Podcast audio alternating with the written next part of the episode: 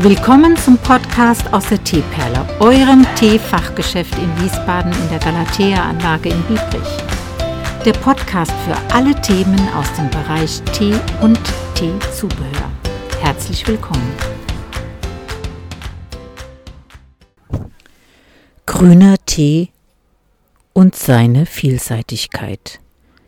Die Entstehung, die Herkunft, die Vielfalt, die Wirkung und die Zubereitung Teil 1 China ist das Land, dem wir den Tee verdanken.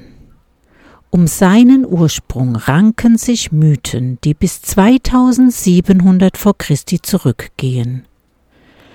Eine erzählt, wie dem Kaiser Sheng Nung durch Zufall Blätter von einem Strauch in seinen Wasserkessel geweht werden und er von dem angenehmen Geschmack und der belebenden Wirkung dieses Getränks so entzückt ist, dass er es von da an immer genießt. Der Tee war entdeckt. Die Geschichte des Tees in Japan ist dagegen recht jung. Erst seit 805 nach Christi tritt Tee zusammen mit dem Buddhismus in das Leben der Japaner und entwickelt sich bald zum Nationalgetränk. Es ist der grüne Tee, der im Mittelpunkt der Teekunst in China und Japan steht. Grüner Tee ist, wenn man so will, der Natur näher als schwarzer Tee, weil er fermentativ nicht verändert wird. Den Kern der Teekunst bildet die asiatische Philosophie und damit verbunden das uralte Wissen, wie man die geistig-seelischen Kräfte des Tees nutzbar macht. Die Entwicklung ging vom Heilmittel und Alltagsgetränk zu einer starken kultur- und geistesfördernden Kraft. Man findet zur Harmonie mit sich selbst in den Belastungen des Lebens. Man lernt, sich mit wachem Bewusstsein der Schönheit des Augenblicks zu erfreuen. So bilden auch tiefste Entspannung und energische Aktivität keinen Widerspruch im grünen Tee. Wer diesen Tee genießen will, muss sich Zeit für ihn nehmen, und wundere dich nicht, wenn die Freundschaft zu ihm vielleicht zögerlich beginnt. Dieses uralte Getränk erschließt sich nur langsam, aber dann erlebst du mehr als einen ungewöhnlichen Geschmack oder Genuss. Du erlebst eine völlig neue Dimension.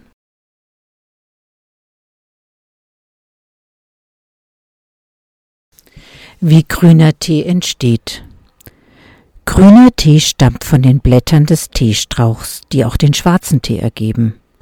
Für die hochwertigen Tees werden zwei Blätter und die Blattknospe nach dem Pflückprinzip Two Leaves and a Bud gepflückt. Die besten Sorten kommen aus den kleinen aromatischen Blättern der China-Pflanze. Das ist die Thea sinensis. Bei der Herstellung verhindert man den Fermentationsprozess, der sonst von den Enzymen in den frisch gepflückten Blättern ausgelöst wird – Käme es zur Fermentation, würde schwarzer Tee entstehen. In den Teekulturen haben sich verschiedene Methoden der Grünteeherstellung entwickelt, deren Prinzip aber gleich ist. Durch Hitze werden unmittelbar nach dem Welken die Enzyme in den Zellen der Teeblätter ausgeschaltet, sodass keine Fermentation beginnen kann.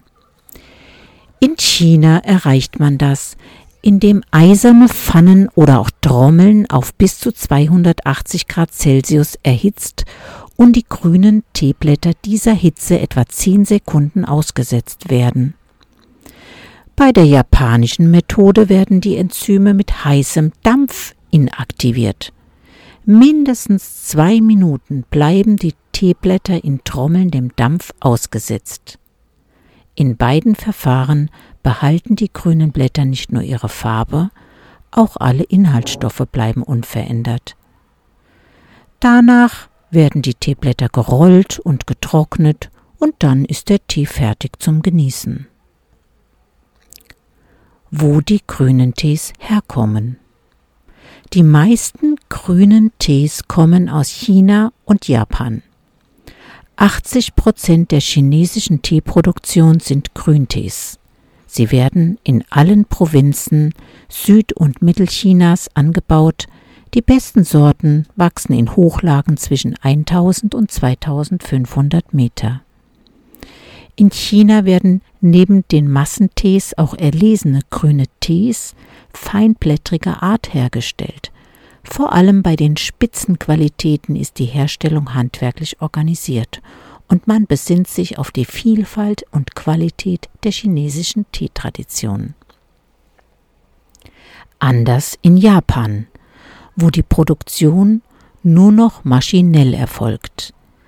Das liegt vor allem an dem enorm hohen Inlandbedarf, der auch dazu geführt hat, dass sich Japan nicht um die Anforderungen und Wünsche ausländischer Teetrinker kümmern muss. Und weil die neuen EU-Richtlinien strengste Rückstandskontrollen erfordern, denen japanische Tees häufiger nicht genügten, lässt man jetzt japanische Tees nach genauen Rezepturen in China herstellen. Wundere dich also nicht, wenn bei traditionellen japanischen Tees als Herkunftsland China genannt wird. Es ist zu deiner und unserer Sicherheit.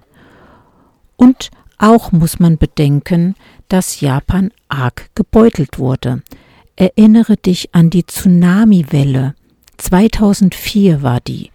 Teile des Landes wurden regelrecht weggeschwemmt und Japan bemühte sich sehr um den Wiederaufbau des Landes und der Landteile.